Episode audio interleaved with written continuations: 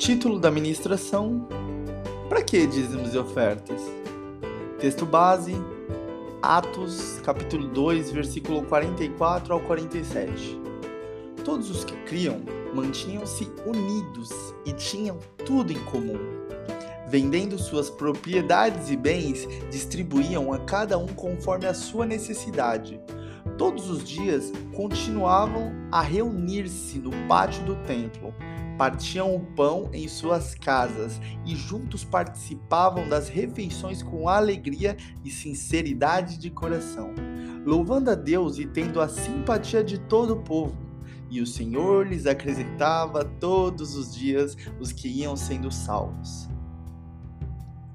Gostaria de começar esse estudo com uma pergunta. Você sabe o significado da palavra comunidade? Bom, Caso você não saiba, eu vou expor aqui de uma forma bem objetiva. Comunidade é um grupo de pessoas que compartilham algo em comum. De fato, isso parece fazer sentido, certo? Mas então, se nós nos declaramos como comunidade ou povo de Cristo, então o que temos em comum? Ah, essa é óbvia, claro. Temos Cristo no centro de nossas vidas. Glória a Deus por isso.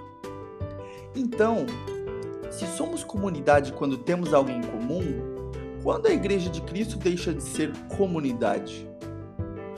Quando falamos sobre dízimos e ofertas, pois cada um pensa de uma forma. Alguns pensam que era somente para o Velho Testamento ou para a Velha Aliança. Outros acham que é certo, outros acham que é errado, e outros nem ligam e tem uns que até acham que serve para enriquecer o pastor. E de fato, em algumas igrejas, infelizmente, isso acontece. Mas um comportamento errado não deveria moldar a forma que cuidamos uns dos outros ou cumprimos uma ordenança do Senhor.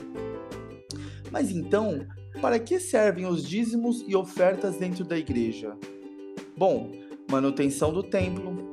Isso é um princípio bíblico, mordomia, onde nos é ensinado que devemos cuidar de tudo o que o Senhor nos confiou, e a igreja dele não é uma exceção.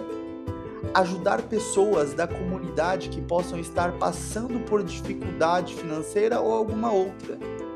Entre outras coisas que toda igreja precisa estar atenta com seus membros no cuidado das pessoas dentro da comunidade. E para finalizarmos, no versículo 44 do capítulo 2, vemos que eles não tinham algo em comum. Eles tinham tudo em comum.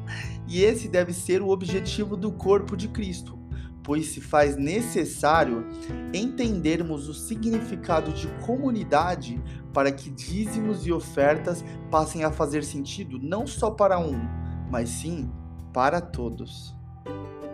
Sugestão de música: Redenção, glorificar Cristo, edificar a igreja. Projeto Sola.